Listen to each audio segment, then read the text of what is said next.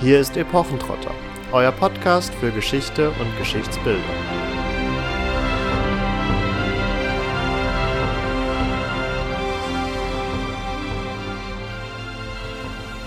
Er war ein scharfsinniger Kopf, unglaublich interessiert und immer wach. Von den Vulkanalien an begann er gleich tief in der Nacht bei Licht zu arbeiten. Nicht um der guten Vorbedeutung willen, sondern der Studien halber.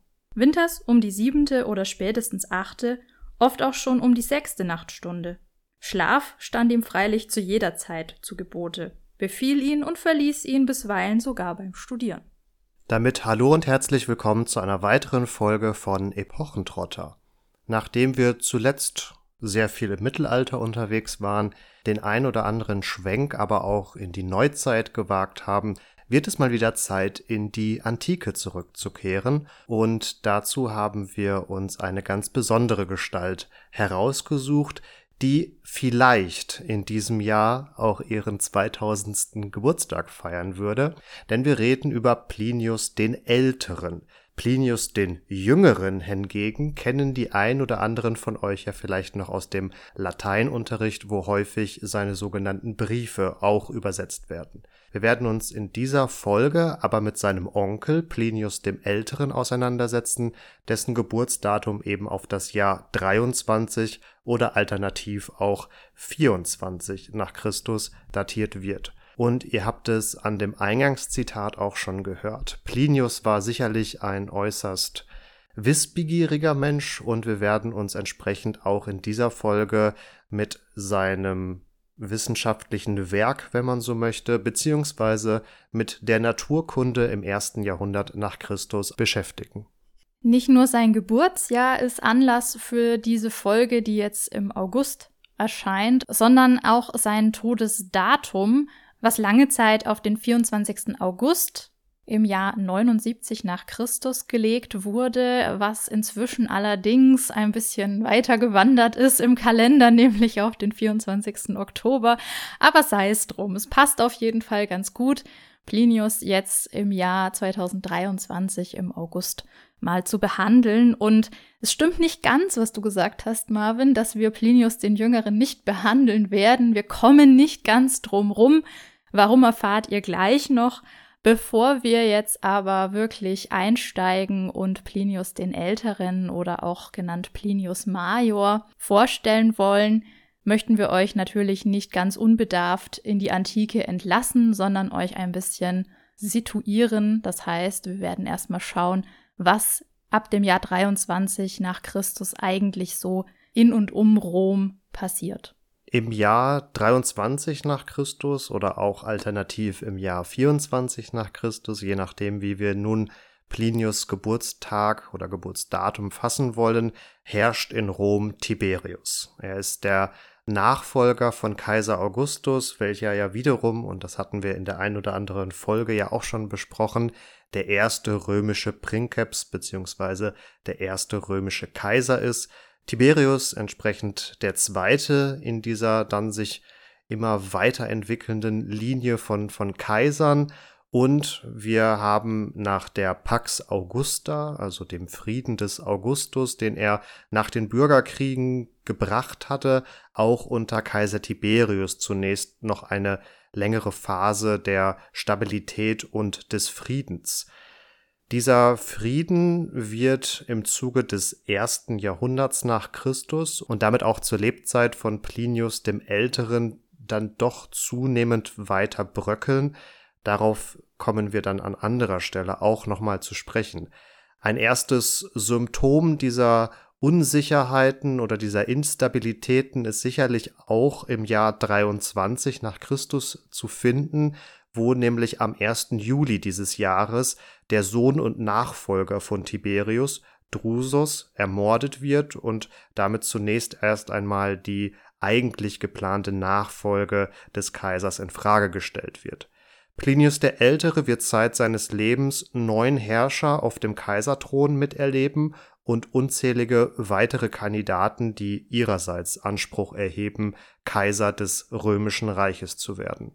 Das römische Reich in dieser Zeit ist nichtsdestotrotz weiter am expandieren. Wir haben vor nicht allzu langer Zeit auch über die Expansion nach Britannien und den damit verbundenen Boudica-Aufstand gesprochen. Diese Expansion geht weiter bis in das Jahr 119 nach Christus, wo das Reich unter Kaiser Trajan seine größte Ausdehnung erfahren wird. Neben Britannien sind da sicherlich noch weitere Krisenherde auch mit aufzuzählen, unter anderem Judäa, was uns auch zu einem späteren Zeitpunkt nochmal begegnen wird, aber auch in, in Anführungsstrichen eher in unseren Gefilden der sogenannte Bataver-Aufstand in den späten 60er Jahren des ersten Jahrhunderts. Das erste Jahrhundert ist, und damit nähern wir uns Plinius etwas näher an, aber auch eine Phase der kulturellen Blüte. Also diese Phase der Stabilität unter Augustus und Tiberius macht sich durchaus bemerkbar und wir haben in dieser Zeit sehr bekannte Autoren, die auch bis auf den heutigen Tag noch gelesen, rezipiert und im Lateinunterricht gelesen werden. Dazu zählen unter anderem die bekannten Tacitus und auch Seneca. Wir haben aber auch den Autoren Juvenal, der uns ja auch in der Gladiatorinnenfolge schon begegnete, oder den berühmten griechischen Historiker Plutarch. Damit steht Plinius der Ältere sicherlich nicht allein als Gelehrter im ersten Jahrhundert, doch bevor er Gelehrter werden konnte, musste er natürlich erstmal aufwachsen und damit wollen wir quasi in seine Biografie einsteigen. Plinius wird im heutigen Como geboren. Damals hieß das noch Novum Corvum am Lacus Larius. Heute ist das einfach der Comer See. Und zwar wurde er hineingeboren in eine ziemlich reiche Familie, die nämlich zum sogenannten Ritterstand von Rom gehört hat. Und das hat ihm eine gute Position für eine sehr gute Ausbildung verschafft. Er war nämlich ja mit wohlhabenden und einflussreichen Menschen Zeit seines Lebens dadurch bekannt und konnte so zu einem bedeutenden Gelehrten Roms aufsteigen. Der Weg dahin beginnt, wie sollte es anders sein, mit einer Reise nach Rom beziehungsweise einem längeren Aufenthalt in seiner Jugend oder Kindheit schon, wo ihn der Tragödiendichter und Feldherr Pomponius Secundus unter seine Fittiche nimmt. Dieser Pomponius ist schuld daran, wenn man so sagen möchte, dass er weiteren Zugang zu einflussreichen Familien in Rom erhält, unter anderem auch mit dem Kaiserhaus bekannt wird und auch Kontakt zum Beispiel zu Seneca hat, den ihr vielleicht eben als Dichter kennt. Und das Ganze hat dazu geführt, dass er neben den anderen Wissenschaften eben auch das Studium der Philosophie praktiziert hat und auch die Lehre der Stoa gepflegt hat. Also die Stoiker, nur ganz kurz, sind die, ähm, die man allgemein mit einem sehr ruhigen Gemüt und einem Ich ertrage alles, was da so kommt, egal wie schlimm es ist, verbindet. Das ist natürlich sehr runtergebrochen, aber das soll uns jetzt an der Stelle genügen. Es ist also eine Lebenshaltung, die viel erstmal akzeptiert. Die Philosophie allein ist es nicht, was Plinius in Rom hält und was ihn beschäftigt hält vor allen Dingen, sondern er hat auch ein großes Interesse an der Botanik. Und Grund ist hier wiederum ein Kontakt zu einem etwas väterlichen Arzt, könnte man sagen, und zwar Antonius Castor, der einen eigenen botanischen Garten hatte. Das sagt schon einiges über dessen Stand in der Gesellschaft. Er muss also ganz gut betucht gewesen sein, muss Zugang gehabt haben zu exotischen und einheimischen Pflanzen ist in der Zeit natürlich auch, wenn man das römische Imperium sich mal auf einer Karte anschaut, auch gar nicht so schwierig, vielleicht an exotische Pflanzen zu kommen wie zu anderen Zeiten. Jedenfalls ist es ganz spannend, was sich für ein Charakter hinter diesem Antonius Castor verbirgt. Das ist nämlich ein Grieche, der vor allen Dingen auch mal unfrei war. Also es ist ein Freigelassener des Triumvirns Marcus Antonius und er ist derjenige, der bei Plinius also das naturkundliche Interesse weckt, dem wir es zu verdanken haben, dass wir von ihm eine umfangreiche Sammlung von naturwissenschaftlichem Wissen der Zeit haben. Das ist letztendlich auch so das, was wir zu seiner gelehrten Ausbildung sagen können. Alles weitere betrifft dann tatsächlich eher eine militärische Ausrichtung und das kommt euch jetzt vielleicht ein bisschen komisch vor. Ich fand es doch eigentlich aus heutiger Sicht ungewöhnlich, dass jemand, der dann auch eben als Gelehrter auftritt oder auch als Anwalt, eigentlich im Militärdienst stand, und zwar mehr oder weniger Zeit seines Lebens. Dieser Militärdienst kam nicht zuletzt sicherlich auch aus seinem Stand daher, der Ritterstand, der jetzt nicht so mittelalterlich verstanden werden darf, wie er zunächst klingt, aber dennoch leitet sich dieser Stand von Rittern beziehungsweise Reitern ab und hat ja quasi in seinem Ursprung schon eine gewisse militärische DNA und um in Rom eine ja politische beziehungsweise auch eine Bürokratenkarriere letztendlich vollziehen zu können, musste man auch auf eine gewisse militärische Erfahrung zurückblicken können, beziehungsweise da gewisse Stationen durchlaufen haben. Und insofern verwundert es auch nicht bei Plinius dem Älteren, der hier noch recht jung ist, dass er mit circa 20 Jahren diesen Militärdienst antritt und hier wohl auch weiterhin unter den Fittichen von Pomponius Secundus steht, der nämlich in den Jahren 50 und 51 nach Christus Statthalter in Obergermanien war und in dieser Zeit auch einen Feldzug gegen die Schatten geführt hat, ein Germanenstamm, der heutzutage so ungefähr im hessischen Raum gesiedelt hat. Und bei diesem Feldzug sollen, zumindest laut Tacitus, gut 40 Jahre nach der Varusschlacht auch noch Gefangene aus dieser Varusschlacht befreit worden sein, was ich dann insofern interessant fand, dass man sich denkt, ja gut, die haben jetzt 40 Jahre da gelebt. Im Zweifelsfall haben die sich mehr damit angefreundet, dann dort zu leben, als wieder in eine römische Sphäre zurückgebracht zu werden. Aber ihr könnt sicherlich verstehen, dass das gerade aus römischer Perspektive auch eine Sache des Prinzips war, dass man aus dieser schweren Niederlage immer noch versucht hat, Dinge wieder zurückzuholen, in diesem Fall Personen zurückzuholen. Wir hatten ja auch schon mal in einer Folge darüber gesprochen, dass hier versucht wurde, die Legionsadler zurückzugewinnen, was ja zumindest in Teilen auch gelungen ist. Bevor Plinius jetzt aber Befehlshaber unter dem Statthalter und väterlichen Freund Pomponius Secundus werden kann und da eine Abteilung batavischer Reiter befehligt, muss er erstmal klein anfangen. Und das macht er als Kommandant einer Abteilung von thrakischen Hilfstruppen in der Provinz von Untergermanien im Jahr 47 nach Christus und da ist er in einen recht erfolgreichen Feldzug involviert unter dem Statthalter Domitius Corbulo gegen die Schauken, also auch wieder einem germanischen Stamm, der so zwischen Ems und Elbe angesiedelt gewesen sein soll. Davon bzw. von der Anwesenheit von Plinius am Niederrhein haben wir sogar ein archäologisches Zeugnis. Es ist nämlich im Lager von Castra Vetera, also dem heutigen Birten bei Xanten, eine Bronzeplatte mit einer Angabe von seinem Namen und der Dienststellung von Plinius. Also wir können daran festmachen, dass er sich also in Germanien aufgehalten hat. Zumindest sofern dieser Plinius mit unserem Plinius identisch ist. Ihr wisst, im Lateinischen ist das so eine Sache mit den Namen, deswegen haben die auch mindestens drei. Und äh, selbst da gibt es dann Überschneidungen und allein, dass sein Neffe auch Plinius heißt, beziehungsweise sich nach ihm benennt, ist, ja. Also es wird kompliziert, da immer wirklich die richtige Person rauszufinden. Es war aber ein Plinius, da wo Plinius behauptet gewesen zu sein. In den Jahren unter Pomponius dann schreibt er auch eine erste kleine militärische Fachschrift über das Speerwerfen im Reiterdienst. Und das ist sozusagen der Initialmoment für seine, ich sag jetzt einfach mal, schriftstellerische Tätigkeit, die er in der Folge auch immer weiter fortsetzt und die hier also so ein Erstlingswerk hervorbringt. Quasi mit dem Ding in der Tasche kehrt er dann auch im Jahr 52 nach Christus erstmal wieder nach Rom zurück. Und da schließt sich eine für ihn fast langweilige Phase an, zumindest was das Militärische angeht.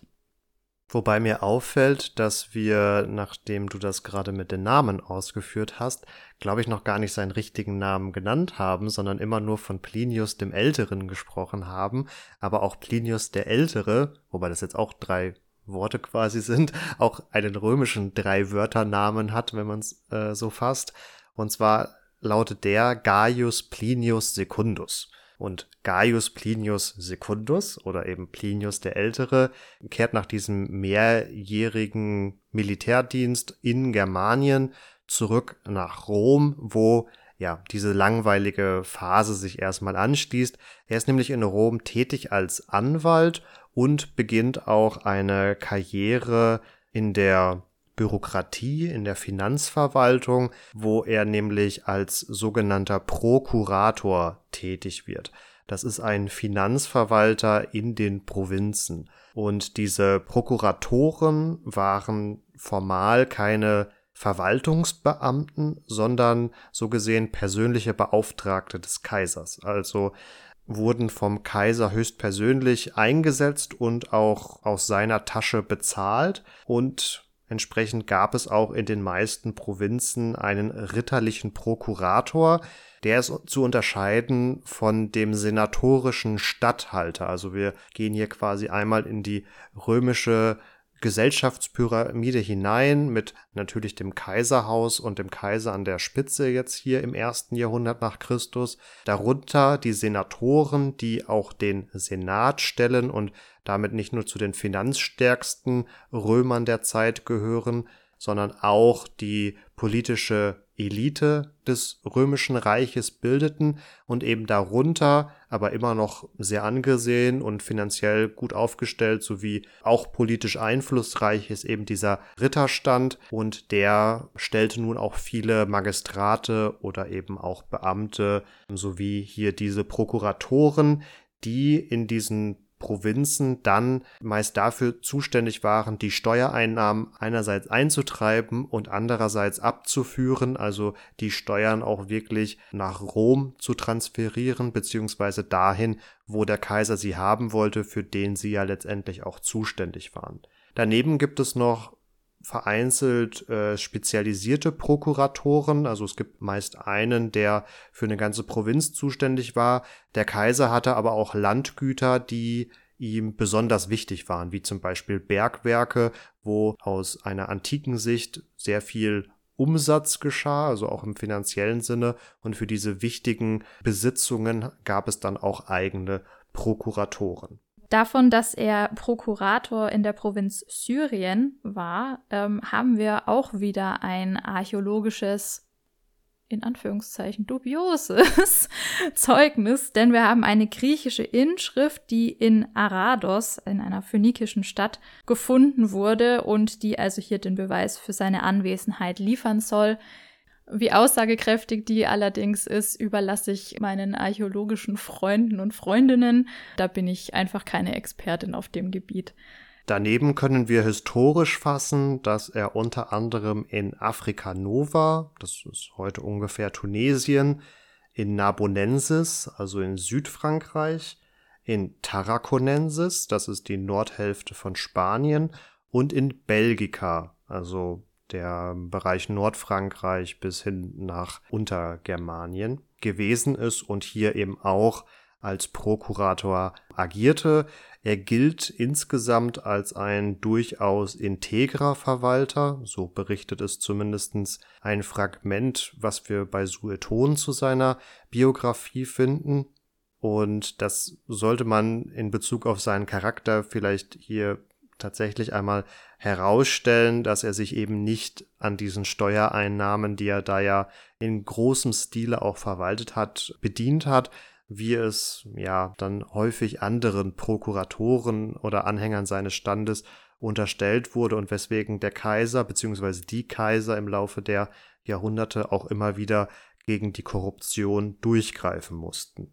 Dass diese Prokuratoren abhängig waren von der Gunst des Kaisers, sieht man aber auch daran, dass er unter Kaiser Nero weder ein ziviles noch ein militärisches Amt ausübte und eine Phase hatte, die für sein Gelehrtentum noch wichtig werden sollte, dazu aber später mehr.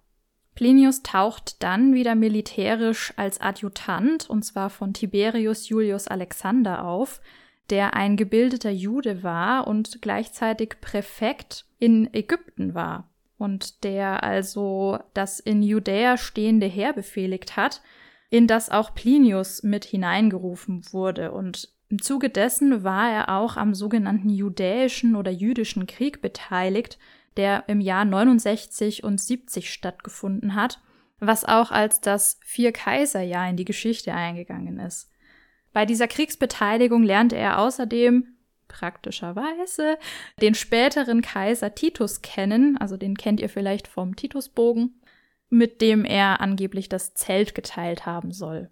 Diese Bekanntschaft mit Kaiser Titus ist nur eine von vielen, wie ihr gehört habt, und es setzt sich auch fort, also die Nähe zum Kaiserhaus bleibt bestehen und auch nach diesen ganzen Wirren mit diesen vier Kaisern innerhalb von kürzester Zeit tut sich Plinius hervor als Unterstützer von Kaiser Vespasian, der sich darum verdient gemacht hat, die Ordnung im Reich nach dem Tod von Nero wiederherzustellen.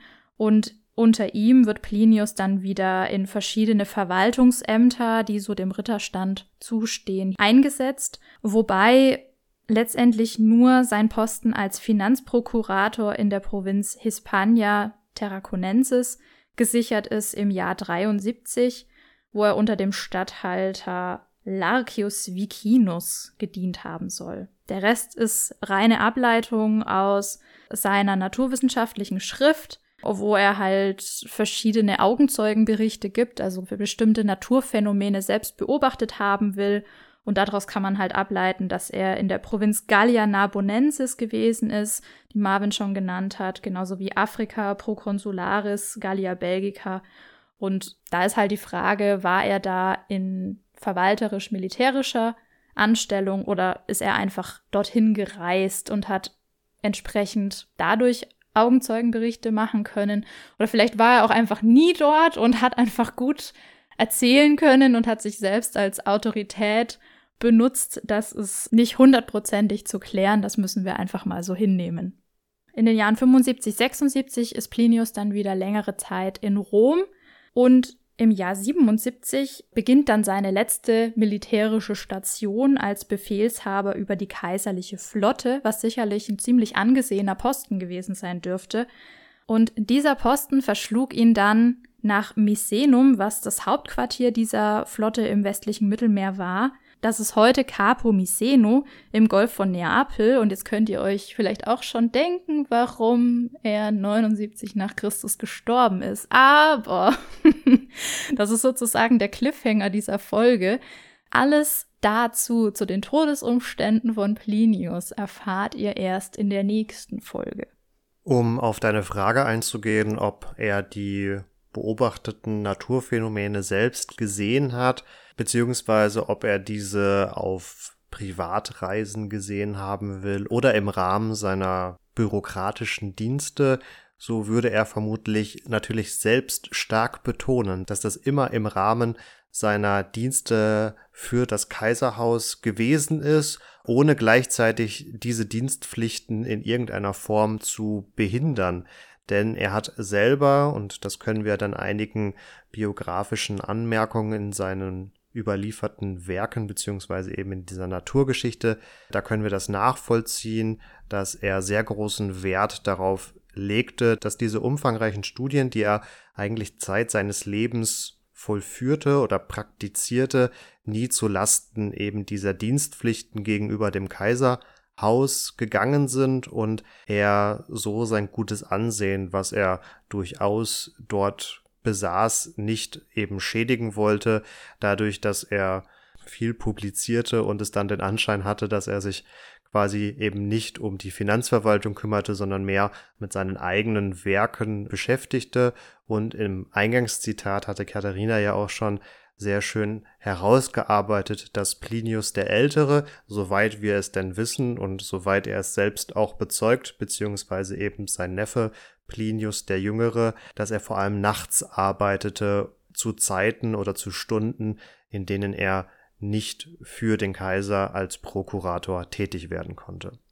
Wobei ich es ziemlich sympathisch finde, dass sein Neffe Plinius der Jüngere schreibt, dass sein Onkel durchaus beim Studieren spät nachts oder früh morgens hin und wieder auch einfach eingepennt ist.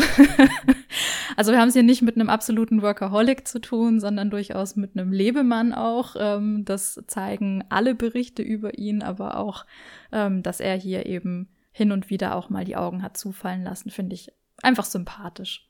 Falls ihr euch fragt, was es jetzt eigentlich mit Plinius dem Jüngeren zu tun hat, den wir hier immer wieder einfach so beiläufig erwähnen, dem haben wir es eigentlich zu verdanken, dass wir überhaupt irgendwas über Plinius den Älteren wissen. Der hat nämlich auf Nachfrage von Tacitus, einem sehr gewichtigen Geschichtsschreiber dieser Zeit, Briefe verfasst und über das Leben seines Onkels berichtet, der für den Geschichtsschreiber Tacitus also wichtig genug gewesen ist, um hier Erwähnung zu finden, was auch durchaus schon etwas aussagt über diese Persönlichkeit, mit der wir es hier zu tun haben, sagt auch etwas aus über die Schriften, die er verfasst hat und es ist schon mal vorhin gefallen, dass Plinius, also der Jüngere, der Neffe, nicht von Anfang an so geheißen hat.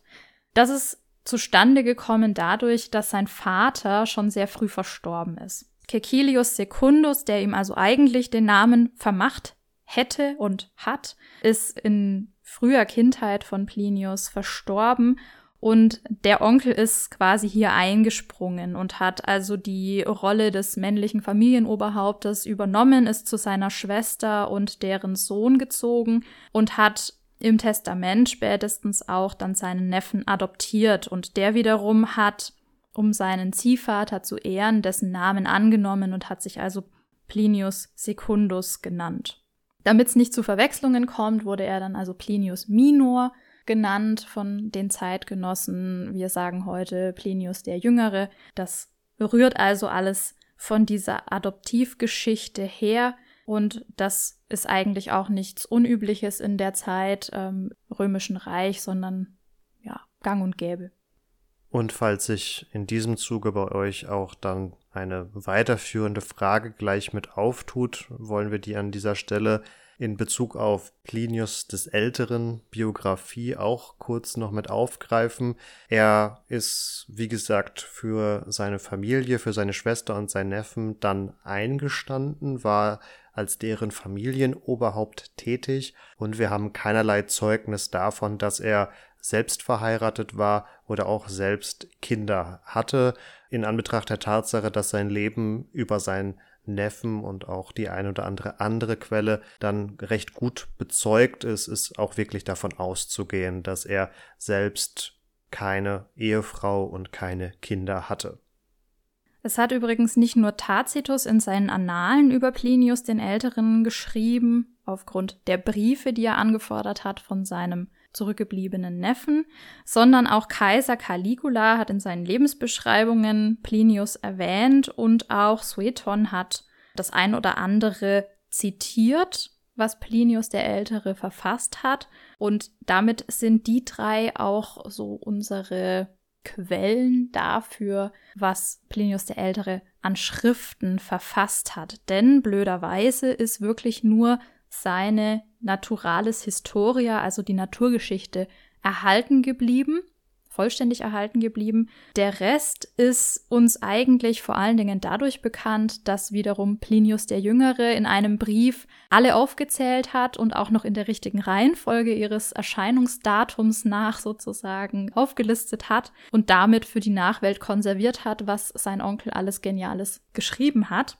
Und zwar geschrieben war das Ganze natürlich auf Papyrusrollen, also stellt euch das bitte nicht als Buch vor, sondern eher wie wir uns auch die Bibliothek von Alexandria vorstellen müssen, also mit Fächern voller gerollten Wissens. Und so verhält sich das hier also auch mit den Werken von Plinius. Und das erste habe ich euch ja sogar schon genannt, das zum Speerwerfen geschriebene Werk, was er also als Befehlshaber der batavischen Reiter verfasst hat also quasi aus erster Hand berichten konnte, wie man denn den Speer richtig wirft, wenn man reitet. Ähm, das nächste ist dann eine Biografie von seinem Freund, dessen Namen ihr jetzt auch schon ein paar Mal gehört habt, nämlich Pomponius Secundus. Das hatte den Zweck, das Andenken des Freundes zu bewahren, damit das also nicht ganz verloren geht. Der war ansonsten eben nicht wirklich berücksichtigt worden bisher in der Geschichtsschreibung und das ja, wollte Plinius quasi hier auffangen und hat sich also an einem biografischen Werk versucht. Das nächste zeigt dann schon noch stärker dieses Geschichtsbewusstsein, was Plinius offenbar gehabt hat. Das teilen wir natürlich mit ihm. Er hat nämlich alle Informationen über die Kriege in Germanien zusammengetragen und also die Germanenfeldzüge von den Anfängen 113 vor Christus mit dem Kimbernkrieg bis ins Jahr 47 nach Christus festgehalten und auch da wieder während seinem eigenen Kriegsdienst begonnen, also auch wieder während seiner Zeit selber in Germanien angefangen über Krieg in Germanien zu schreiben. Und es gibt eine sehr schöne Anekdote zur Entstehung von diesem Werk. Es soll nämlich im Schlaf der Schemen des Drusus Nero an ihn herangetreten sein. Der war nach der Unterwerfung weiter Teile von Germanien dort selbst ums Leben gekommen und kam also angeblich zu Plinius, legte ihm sein Andenken ans Herz und bat ihn, ihn vor der Unbill des Vergessenwerdens zu bewahren. Also auch hier wieder dem Andenken Willen gewidmet, eine Schrift, die also die Verdienste des von den Historikern vergessenen älteren Drusus würdigen sollte. Also ein für einen Römer durchaus sehr ehrenwertes Vorhaben. Plinius hat sich nicht nur an solchen Geschichtswerken versucht, auch wenn das gleich nochmal kommen wird. Er hat dazwischen noch ähm, zwei Schriften, die eher so rhetorisch-grammatisch funktionieren, geschrieben. Und zwar heißt das eine übersetzt der Student und ist auf sechs solche Papyrusrollen verteilt. Eine Anweisung, wie man denn anfangen soll, Rhetorik zu lernen. Das scheint nicht so besonders großen Anklang gefunden zu haben. Zumindest ist das eine Interpretation, weil wir über diese Redekunst von Plinius bei Quintilian, der so die Referenz für Rhetorik überhaupt zu der Zeit neben Cicero ist, quasi keine Spuren finden. Also es hält sich sehr in Grenzen, was da überliefert ist. Ähnlich verhält es sich mit seinem Werk, das entweder undeutliche Ausdrucksweisen auf Deutsch übersetzt heißt oder Sprachpro Sprachprobleme. Ähm, da bekomme ich selber gleich welche. das hat er unter Nero verfasst und auch da gibt es wieder eine Anekdote dazu, beziehungsweise sagt Plinius der Jüngere darüber, dass er das verfasst hat, als die Knechtschaft jede freiere und aufrechtere Art der wissenschaftlichen Betätigung gefährlich erschienen ließ. Es ist natürlich einiges über Neros Haltung gegenüber der Wissenschaft und gelehrten Menschen in seinem Umfeld sagt. Mit diesem Werk wollte Plinius so ja, Sprachformen, die noch nicht ganz klar waren, die nicht einheitlich verwendet wurden, zu einer einheitlichen Verwendung führen und auch halt Schreibung und generell einfach die Sprache in so etwas einheitlichere Bahnen lenken. Also was, was wir aus unserer heutigen Zeit ganz gut kennen. Man versucht für Einheitlichkeit zu sorgen, die gleichen Regeln anzuwenden, damit man alles überall auch gleich gut verstehen kann. Danach kehrte er sozusagen wieder zu seinen Wurzeln zurück. er hat nämlich wieder Geschichte geschrieben, beziehungsweise hat er ein sehr wichtiges Geschichtswerk fortgesetzt, und zwar das von Auphilius Bassus, das allein schon sehr umfangreich gewesen ist, hat er also weitergeführt und das ist auch die Hauptquelle dann für Tacitus tatsächlich. Also er basiert sich quasi auf Auphilius und auf Plinius und wird selbst dann zu einem der größten Geschichtsschreiber von Rom. Das letzte, was Plinius uns dann auch hinterlassen hat, ist, wie schon öfter erwähnt, diese Naturgeschichte, die also ein ganz umfangreiches, gelehrtes Werk ist, was so sein Neffe nicht weniger abwechslungsreich als die Natur selbst sein soll. Davon kann man sich selber überzeugen. Das gibt's in einer sehr erschwinglichen Edition mit Übersetzung. Das Ganze ist auch noch Kaiser Titus gewidmet, mit dem er ja befreundet war, mit dem er das Zelt geteilt haben will. Und was man da drin findet, ist jetzt eine, kurz gesagt, Zusammenfassung des naturwissenschaftlichen Wissens der Zeit von Plinius, was bis dahin so noch nicht existiert hat. Das ist jetzt also wirklich ein Novum und damit hat er sich auch letztendlich Ruhm und Ehre verschafft. Auch hier gibt es wieder eine lustige Anekdote, diesmal allerdings nicht zur Entstehung, sondern zur Überlieferung, denn Nikolaus von Kues, ein Gelehrter aus dem 15. Jahrhundert, soll das Gerücht gestreut haben, dass er einen ziemlich dicken Band eines Geschichtswerks des Plinius gesehen haben will. Und das war eine ziemlich große Sache zu der Zeit, weil das eigentlich schon im vierten Jahrhundert vergriffen gewesen ist. Also hätte Nikolaus von Kues das wirklich gesehen, wäre das eine Sensation gewesen. Man hat sich angeblich auch auf eine große Suche begeben, aber leider ohne Erfolg. Bevor wir uns nun endgültig der Naturalis Historia widmen, die ja, wie Katharina schon benannt hat, das einzig überlieferte Werk von Plinius dem Älteren ist, wo wir eben nur von den anderen Werken namentlich wissen oder so eine grobe Ahnung davon bekommen, welchen Inhalt sie letztendlich gehabt haben, möchte ich kurz den Blick auch noch darauf lenken, wie denn nun Wissenschaft in der Antike beziehungsweise hier im ersten Jahrhundert funktioniert hat. Denn wir sind es gerade in der Naturwissenschaft ja heute gewohnt, dass das empirisch abläuft, dass da empirische Experimente und Versuche vorgenommen werden, die für jedermann nachvollziehbar sein sollen und ja auf diese Weise neues Wissen entsteht, beziehungsweise altes Wissen entweder falsifiziert, also widerlegt, beziehungsweise in Anführungsstrichen verifiziert, also bewahrheitet werden soll, wobei wir ja alle wissen, dass insofern Theorien nie zu bewahrheiten sind, weil sie immer nur darauf warten, widerlegt zu werden und sich eine gute Theorie, eine gute These am Ende des Tages nur dadurch auszeichnet, möglichst lange nicht widerlegt zu werden.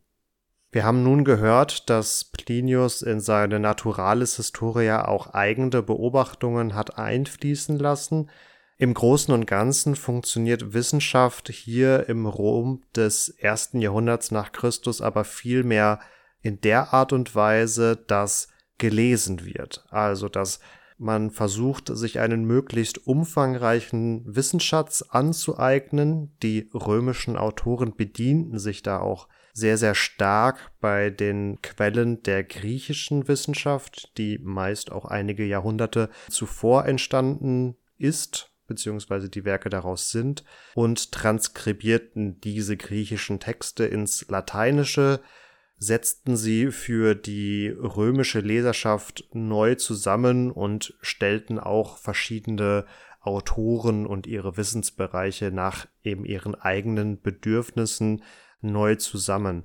Insofern ist es immer schwierig davon zu sprechen, dass neues Wissen in dieser Zeit entstand oder nicht entstand, weil es mehr so ein Zusammenführen und neu kombinieren war, aber wir sehen ja auch äh, bei heutigen Betrachtungen von schon eigentlich erforschten Quellen etc., dass auch diese Neuzusammenstellung oder auch Neuinterpretation durchaus auch neue Ansichten und damit neue Erkenntnisse mit sich bringen können. Also insofern sollte man das nicht ganz abschreiben oder als dilettantisch gar hinstellen, äh, aber dieses Beobachtende oder das Arbeiten mit eigenen Versuchen war bei den römischen Autoren vor allen Dingen in Bezug auf diese Naturkunde, auf diese naturwissenschaftlichen Fächer, wenn man sie so nennen möchte, eher unüblich und ist eine Methode, die sich auch noch einige Jahrhunderte weiter fortsetzen wird. Also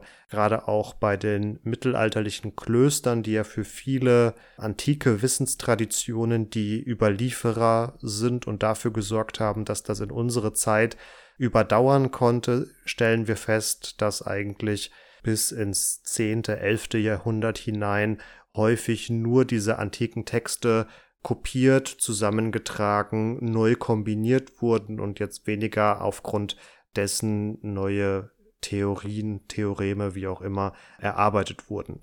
Plinius der Ältere, so bezeugt es zumindest sein Neffe und in Teilen auch er selbst, las entsprechend ähm, sehr, sehr viel ließ sich auch wohl viel vorlesen. Also da kommt auch wieder zum Tragen, dass er dem Ritterstand angehörte, entsprechend wohlhabend war und sich auch Sklaven halten konnte, von denen er sich vorlesen ließ und die er auch Dinge notieren ließ. Also es wird immer so ein bisschen dargestellt, als wenn er quasi, wenn er nicht selbst in der Lage war zu lesen, etwa bei Mahlzeiten oder beim Baden immer ein Sklave daneben stand und ihm etwas vorgelesen hat und er dann auf Zuruf sich quasi Notizen dazu hat erstellen lassen.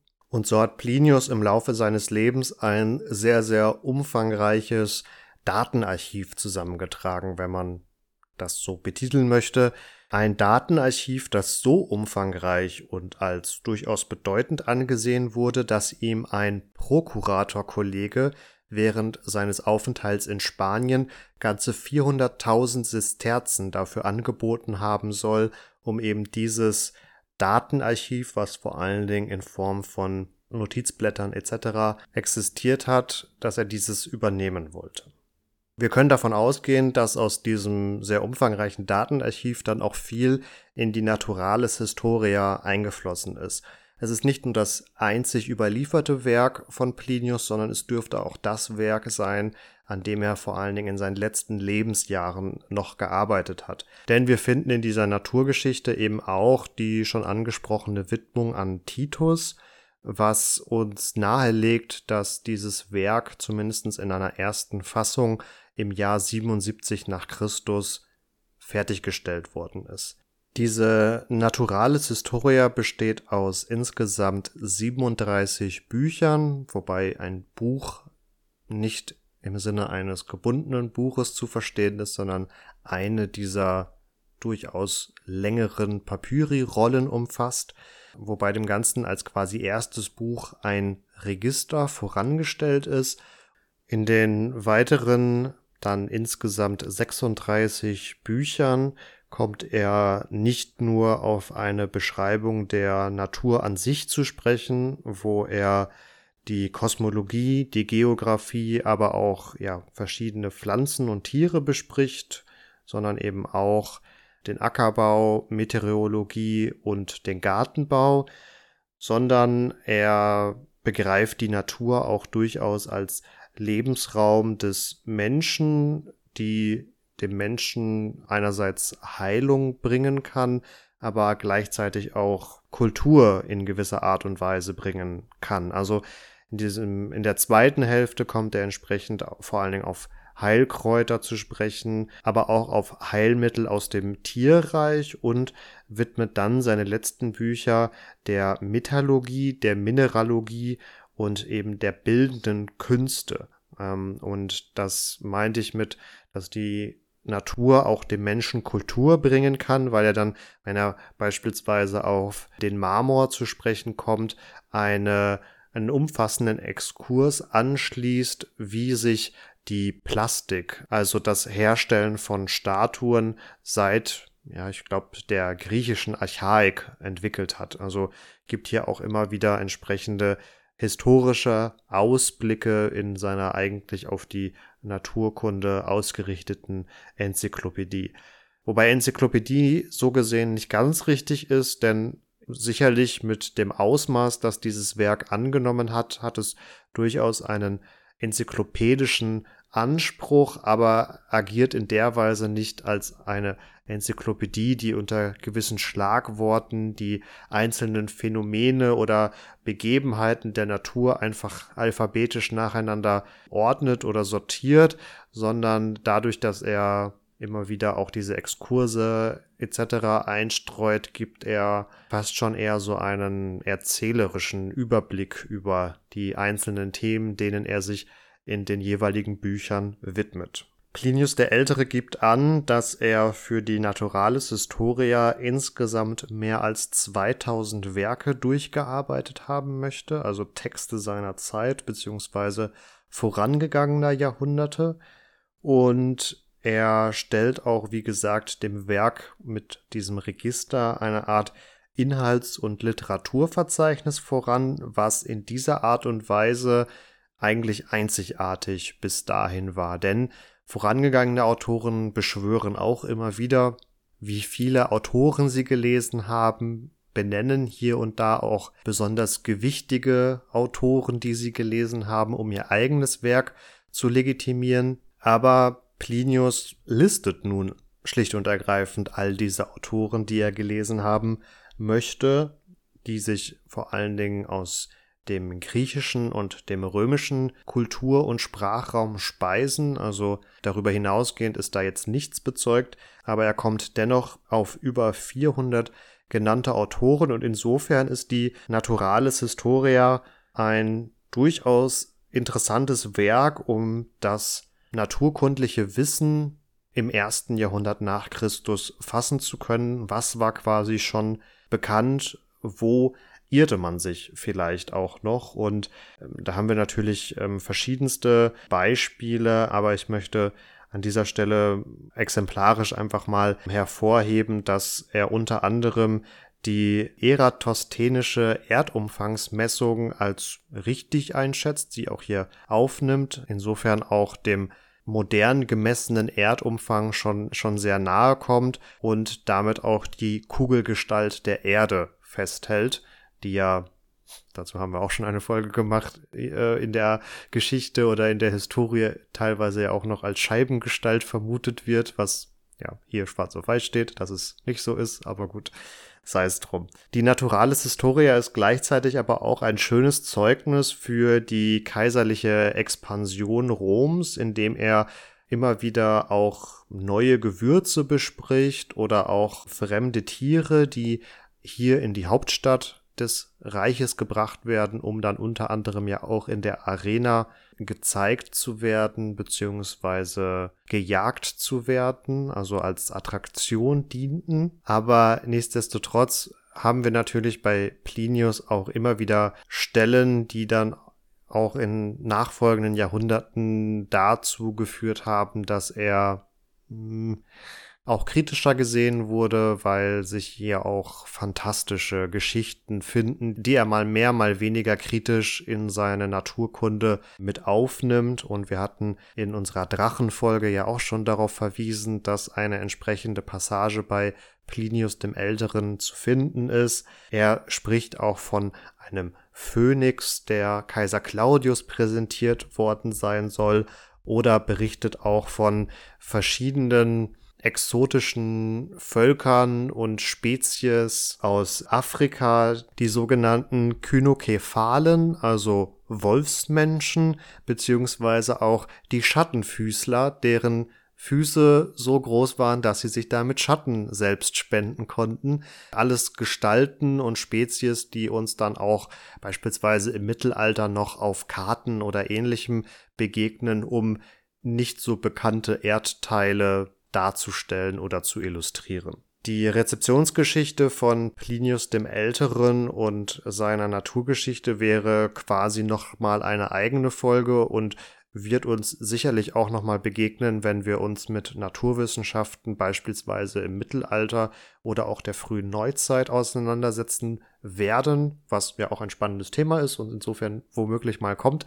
An dieser Stelle wird es aber dann doch äh, zu weit führen, weil das häufig sehr, sehr kleinteilig wird, dadurch, dass wir hier eben so viel Informationsmenge haben, die dann in ihren einzelnen Bestandteilen auch immer wieder unterschiedlich gewertet wurde. Als letzten interessanten Fakt zu dieser Naturalis Historia ist sicherlich zu nennen, dass wir zwar diese Widmung aus dem Jahr 77 nach Christus haben, die eben an Titus gerichtet ist, aber davon ausgegangen wird in der Forschung, dass diese Widmung sich auf die ersten Bücher dieser Naturkunde bezieht. Also da wird immer von den ersten zehn Büchern gesprochen. Wir haben gehört, es sind insgesamt 37 und insofern ist davon auszugehen, dass diese Naturalis Historia nicht abgeschlossen wurde. Also wir haben so gesehen eine Rohfassung vorliegen. Davon zeugt auch, dass gerade die weiteren Bücher auch sehr fehlerdurchsetzt sind, was ihm dann auch die ein oder andere Kritik eingebracht hat, aber er kam eben nicht mehr dazu, diese Bücher noch einmal zu überarbeiten. Dafür gibt es auch einen guten Grund, denn Plinius stirbt schon im Jahr 79 nach Christus. Und wer jetzt gut aufgepasst hat beim Hören, der weiß natürlich auch schon, in welche Richtung dieser Tod geht. Denn das fällt natürlich zusammen mit dem Ausbruch des Vesuvs und der Verschüttung von Pompeji. Und damit beenden wir auch an der Stelle unsere Erzählung von Plinius dem Älteren und seinem Leben. Das nächste Mal geht's dann weiter mit dem Ausbruch des Vesuvs. Freut euch schon mal drauf. Bis dahin könnt ihr euch die Zeit natürlich wunderbar überbrücken. Schaut mal vorbei auf epochentrotter.de oder auf unseren Social Media Kanälen auf Facebook oder Instagram jeweils könnt ihr uns da unter Epochentrotter finden. Schreibt uns auch gerne eine Mail an kontakt@epochentrotter.de oder natürlich über die gängigen Messenger-Dienste, die ihr auf den Social-Media-Kanälen finden könnt. Von meiner Seite ist damit auch nichts weiter zu sagen, als euch eine wunderbare Woche zu wünschen. Bleibt gesund, macht's gut und ciao, ciao. Wir hoffen natürlich, ihr hattet Spaß an diesem Blick in die Wissenschaften des ersten Jahrhunderts nach Christus und das Leben von Plinius dem Älteren. Seid schon gespannt auf den Ausbruch des Vesuvs in unserer kommenden Folge und mir bleibt damit auch nur noch zu sagen, macht's gut und ciao ciao.